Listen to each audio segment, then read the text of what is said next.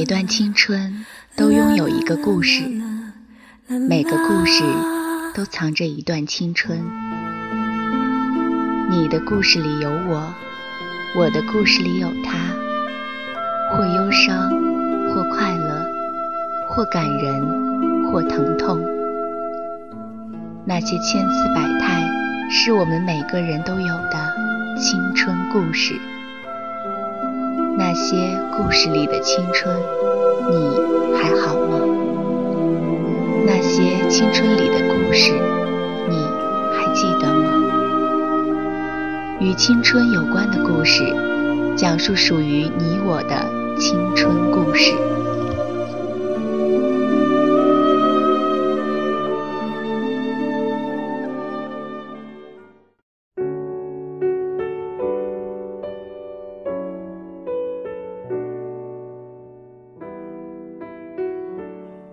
好，欢迎收听青苹果音乐台，这里是与青春有关的故事，我是遇见。新浪微博搜索“遇见”加上园丁的拼音，可以找到我。今天要跟您分享的故事来自一位听众的推荐，故事的名字叫做《爱你是段独行路》，来自豆瓣作者冷莹。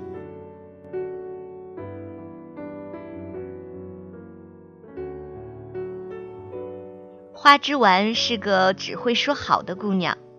朝晖懒得下楼吃饭，给花枝丸打电话：“你给我送一份鸭血粉丝汤，外带一个葱肉烧饼吧。”十分钟以后，花枝丸就拎着饭盒站在男生宿舍楼底下，央求路过的男生帮忙捎上楼。朝晖攒了一周的脏衣服，往女生宿舍楼下一抱，花枝丸就整晚泡在洗衣房，汗如雨下。朝晖在球场上打篮球，花枝丸拿着水站在烈日下等着他。散场时，别人都挽着女朋友走了，朝晖仰着脖子把水一喝，拍拍身边哥们儿的肩膀，对花枝丸说：“你先回吧，我俩要去网吧打游戏。”花枝丸笑着说：“好。”导师布置的作业，朝晖随手扔给花枝丸。学广告学的花枝丸抱着朝晖的民法课本通宵钻研，第二天替他交上漂亮的答案。不仅朝晖如此，朝晖身边的男生也渐渐习惯了使唤花枝丸。花枝丸，你顺便也帮我烧份饭吧。花枝丸，你一会儿来找朝晖的时候，顺便帮我在校门口的修鞋店取一下鞋，四十一码的蓝色李宁。花枝丸，你反正要替朝晖写作业，顺便也给我写一份吧，答案不要完全一样啊。好，好，好。花枝丸应着，永远笑眯眯。朝晖的舍友们都说，花枝丸真不像女人，女人不应该都是娇蛮不讲理，不管长相美丑，个个都当自己是落难公主，流落人间的吗？和朝晖从小一个院子长大的我都看不过去，我的高中同学兼大学舍友花枝丸却耍赖般的扭扭我的胳膊，示意没关系。花枝丸吐吐舌头，有点羞涩地说：“他是朝晖嘛？朝晖怎么了？我只知道朝晖小学二年级时还在尿床，他奶奶一边在院子里晒被子，一边大声数落他，他燥的一整天都不肯出门。”我只知道，朝辉小时候，他妈给他请了当时四十块钱一节课的钢琴家教，他经常借上厕所为由，从卫生间翻窗溜出去玩，而被他妈罚站在家门口。我只知道，朝辉从小成绩不好，初中时每逢考试，他总是讨好我，让我同意给他抄试卷。我只知道，他是那个高中时向暗恋的女生表白被拒，喝醉了坐在院门口大哭，被他军人出身的爷爷扛在肩上弄回去的朝辉。在我们这些同院孩子的眼里，平凡的男生朝晖到了花枝丸那里，怎么就像神一样的被供起来了呢？花枝丸说，朝晖是他人生里第一个跟他说你好的人。高一开学那天，花枝丸走进教室，遇到朝晖走出门来，他穿着一件白衬衣，套着藏蓝色的开衫，淡然的对花枝丸点头说了声你好。从周边小镇考入市一中的花枝丸当场就怔住了。你好，你好，花枝丸只在电视上听过你好，他的父母亲人朋友从不说你好，他所在的小乡镇从来没人见面说你好。你好像一个来自遥远世界的词。后来有一天，轮值去打扫校音乐厅的花枝丸听到旁边的琴房里有人弹钢琴，悠扬的琴声，花枝丸听了很久。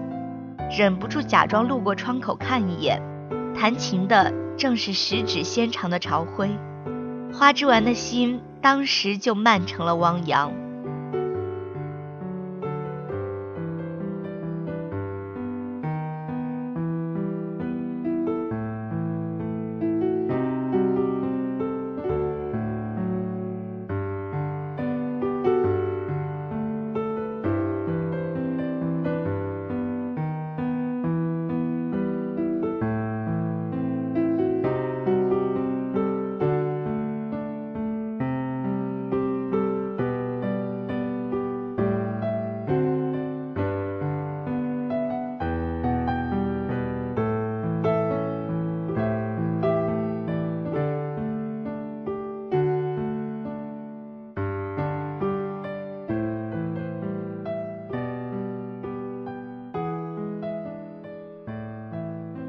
花枝丸总是默默地跟在朝晖身后。高考志愿表，他完全是按照朝晖的报考顺序来填的。当大学校园里，朝晖终于跟他说出那句“不如你做我女朋友好了”的时候，即便那时朝晖的语气轻佻，花枝丸的心一如在云端，再想不出别的美好。我听着花枝丸的细数，低着的头不敢抬起来。怕惊扰了他鼓起勇气的坦诚，辜负了他的真诚。对于花枝丸来说，朝晖就像花开在高处。我啊，从来不敢告诉别人我爱着一个高处的人。那些最常见、最真实又最难被承认的爱，就是爱上一个比我们站在更美丽世界的人。他披着光芒站在前方，一路上的风雨因此都被忽略。这一年突然开始流行玩微博，朝晖随便发条什么微博，下面很快会升起一个赞。朝晖的朋友问他：“你哪来这么忠诚的粉丝？”朝晖答：“还不是花枝丸。”说起花枝丸，朝晖有点不高兴了。最近不知道他在忙什么，上午让他给我买本书都说没空。正说着，花枝丸跑过来了，额头上都是细密的汗珠。花枝丸说：“朝晖，这期的足球周刊。”朝晖接过书，问：“最近总不见你人，忙什么呢？”花枝丸的脸有点红，不好意思的吐吐舌头，回道：“没什么。”只有朝晖注意不到花枝丸的忙。从入大学起，花枝丸做家教，去超市兼职导购，考各种各样的证，在朝晖上课玩网游不召唤他的时间里，花枝丸全都在忙。我碰到过花枝丸站在超市架子前推销巧克力，在周末碰到过花枝丸咬着面包奔上公交车去参加考试，碰到过偶遇的小孩恭敬地称花枝丸一声老师。再忙碌的花枝丸，只要朝晖一个电话，很快就会赶到。奔波的花枝丸让我们同宿舍的女孩都跟着心疼，只有朝晖看不见，因为习惯了他那一声。好，乖巧的花枝丸啊，给朝晖准备了那么多的好，以至于朝晖说分手的时候，花枝丸也只是愣了半天，笑着说了声好。朝晖有点意外，看了看花枝丸，然后耸耸肩说：“谢谢你这么多年对我那么好，我们还是朋友。”赵轩轩。花枝丸事后有点怅然若失的对我说。他没有叫我花枝丸啊！我点开过花枝丸的微博，他的微博空荡荡的，只有好几个月前发过的一句话。他说：“我也希望有人来给我点赞，一百个赞。可惜，我只能给他一个赞。”花枝丸好像真的比从前更忙。直到有一天黄昏，我看着花枝丸从离学校不远的一间二手琴房出来。我喊了他一声，他没有听见。于是我进店询问，店老板告诉我，花枝丸是琴行的兼职员工，他不要报酬，只为了闲时能上节免费的钢琴课。朝辉再也没有找过花枝丸，他有了新女友，是一个漂亮时髦的女生，听说是隔壁工业学院模特队的女生。两个人挽着手在学校的樱花树下高高兴兴的打闹。花枝丸再也不主动提起朝晖，但每当有人提起朝晖的名字，我便能看见花枝丸的眼睛瞬间就亮了，又很快暗淡下去。花枝丸终于多了一些属于自己的时间，他更忙了，像一只不停转动的陀螺。花枝丸报了学校的舞蹈班，上了校外一个化妆学校的妆容培训课。兼职做设计。宿舍女孩惠子陪朋友买琴，在琴行撞见花枝丸的时候，她已经可以熟练的弹很多曲子。推荐钢琴时，花枝丸很坦然的坐下来弹一曲《天空之城》给他们听。大三快结束的夏天，花枝丸用三年里做兼职攒下的钱，付了城西一间小户型公寓的首付。他是我们同学里第一个自己买房的人。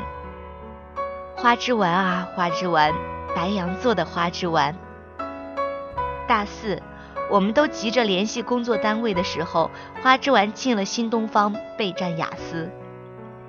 花枝丸独自走在校园的时候，我听见旁边的男生在小声打听花枝丸是谁。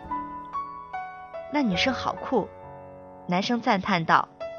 我才发现，原来不在朝晖面前的花枝丸气场真的很强大，像一株带刺的白玫瑰，楚楚、笔直，气韵里全是无关风雨，兀自绽放。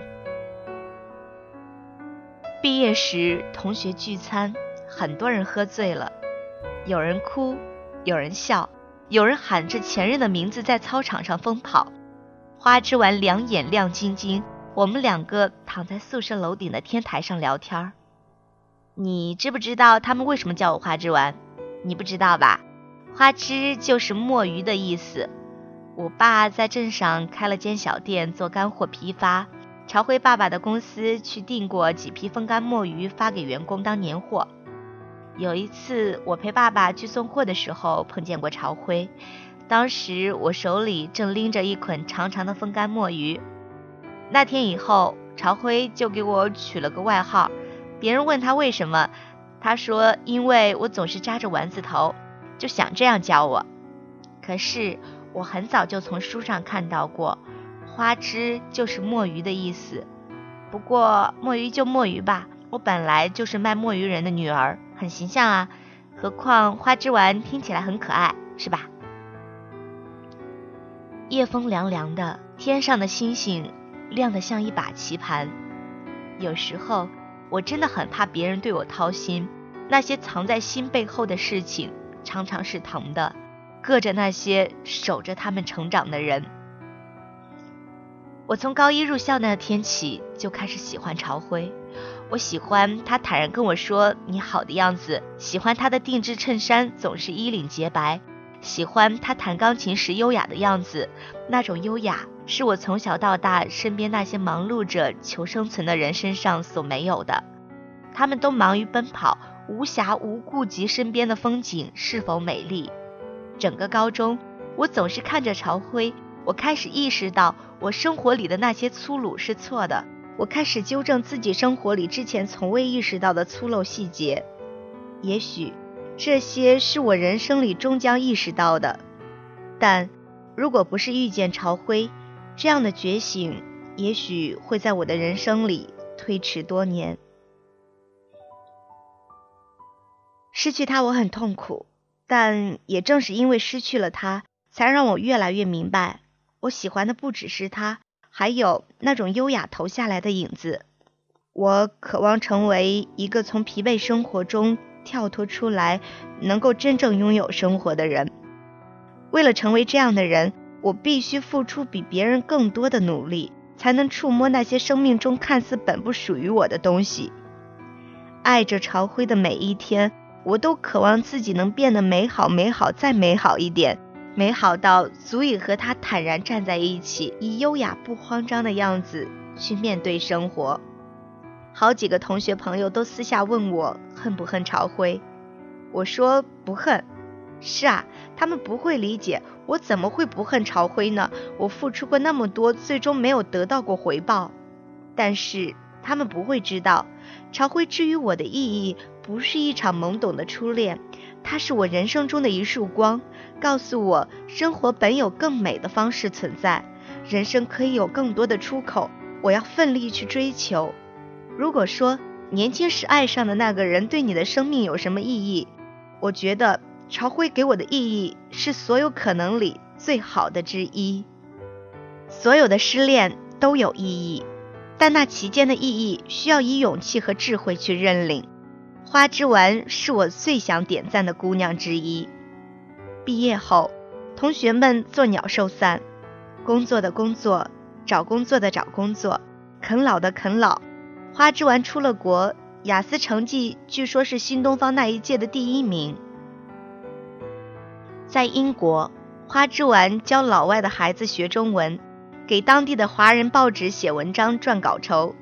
至于在校功课成绩，每年他都拿高额奖学金，每每听到花枝丸的消息，我一点儿也不诧异。朝晖也是，他笑着对那些讨论花枝丸近况的同学说：“他是花枝丸嘛？”“是啊，他是花枝丸，从再困难的境地里也能找出最正确的那条路，微笑着走到天阔云高的花枝丸。”有没有得到爱情，花枝丸都会得到最真诚的尊重。四年后的同学聚会，回国探亲的华裔英国公司女高管花枝丸也来了。花枝丸穿一袭粉色真丝长裙，手腕间配着简单白贝母手链，妆容清淡，微微一笑，美得惊人。喧嚣声一时停顿下来，朝晖亦面露争冲。花枝丸同大家打招呼。声音温柔，举止静雅。我站在人群中笑了。我知道花枝丸，哦，不是赵萱萱。她从来不是漆黑中的墨鱼，她是一只花枝上的凤鸟，一朝展开翅膀，便拥有无尽天空。对于那些心存飞翔的凤鸟，生命中的一场相遇，一场分离。一个爱而不得的人，一次被辜负的无可挽留，所有一场摧心折肺的平淡无奇，最终都不过是一场促进他飞翔的契机。这姑娘，我想给她点一百个赞。唯一的淡淡感伤，是关于爱情的。我曾那样爱你，如同于夜幕下仰望星光。我在你看不见的地方。努力撷取光芒，照亮自己，只为有朝一日能与你立于同一片天地，敌手一笑。只是啊，命运从来不曾告诉那时的我，当我终于能够站在高处，美丽绽放的时候，你和我将早已不是从前的你我。人间的音符那么多，我们的故事里原来只有一曲物是人非的离歌。赵轩轩掠过朝晖的目光，那一眼，分分明明是最终谢幕岁月的珍重与极淡的哀伤。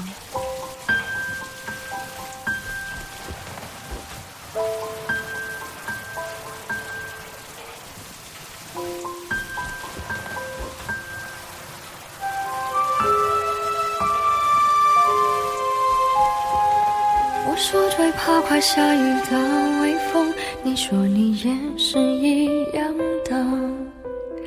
我们笑着看天空，聊着聊着聊到哭了。我们都似乎被谁疼爱过，那些梦完美的无救，好多相似的温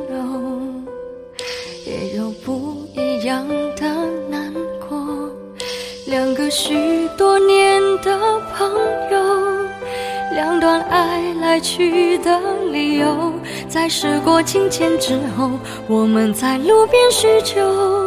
那被甩了一耳光的梦，像雷声隆隆。我们都被忘了，都被忘了很久。时间就是一段路的小偷，那雨伞下的衣袖，那等答案的面孔。多少快乐走成寂寞，我们都被忘了，都被别人忘了。爱情该用多少字来形容？你讲的淡定轻松，我看着乌云飞走。因为所有你的话我都懂，爱长有始无终。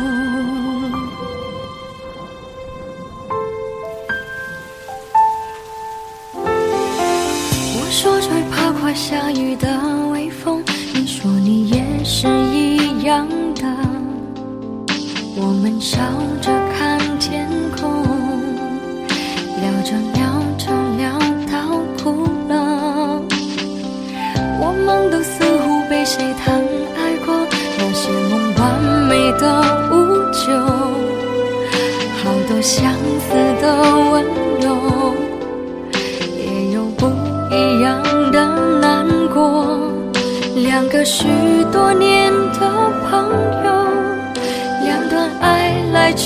的理由，在时过境迁之后，我们在路边叙旧。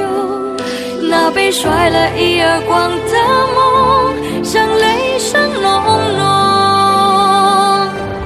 我们都被忘了，都被忘了很久。时间就是一段路的小偷。那雨伞下的衣袖，那等答案的面，多少快乐就成寂寞，我们都被忘了，都被别人忘了。爱情该用多少字来形容？你讲的淡定轻松，我看着乌云飞走。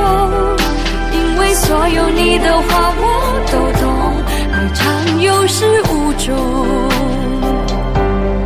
我们都被忘了，都被忘了很久。时间就是一段路的小偷，那雨伞下的衣袖，那等答案的面孔，多少快乐走成寂寞。我们都被忘了，都比别人。